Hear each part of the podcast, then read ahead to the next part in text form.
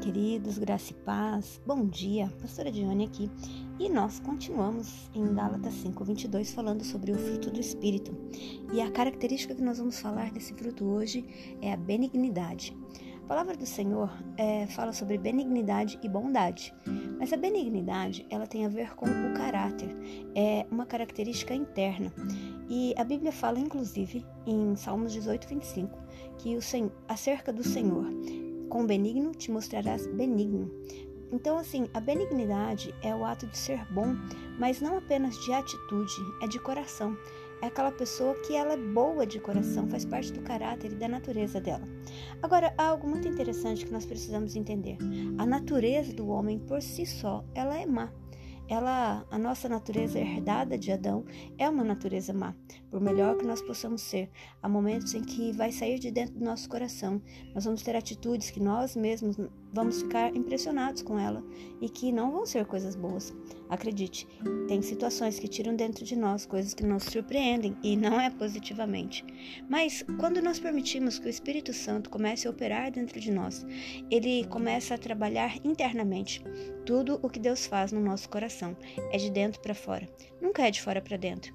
Nunca é para impressionar pessoas, não é para que pelo que as pessoas pensam de nós, é pelo que Deus vê dentro de nós. Se você olhar para a palavra de Deus, muitas vezes é, nós vamos ver o Senhor falando acerca disso, porque Deus vê o coração. Jesus conhecia o coração dos fariseus. Quando Samuel fica impressionado com os irmãos de Davi, o Senhor diz para ele, para ele não se impressionar, porque Deus, ele não vê como vê os homens, Deus vê o coração. Então, o Espírito Santo, ele começa a trabalhar em nós, e muitas vezes nós vamos passar por circunstâncias que vão é, mexer com o nosso interior, porque o Senhor quer gerar dentro de nós a benignidade. Lembre-se, nós estamos falando de fruto. Fruto é um resultado, é um resultado do agir de Deus em nós.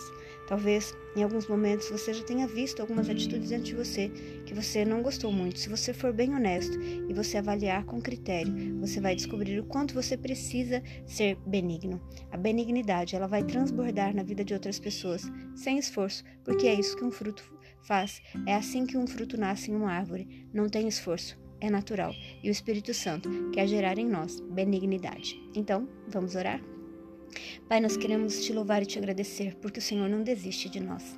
Mesmo que muitas vezes a gente te decepcione, se decepcione, muitas vezes nós é, ficamos frustrados conosco mesmo, mas o teu Espírito está gerando em nós, Pai, o teu fruto e nessa manhã eu quero te pedir, gera em nós esse fruto da benignidade. Nos ajuda a sermos benignos e que nós possamos atrair o teu coração à benignidade do Senhor.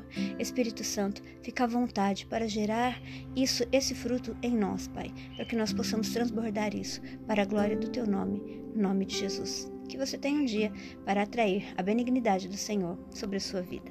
Deus te abençoe.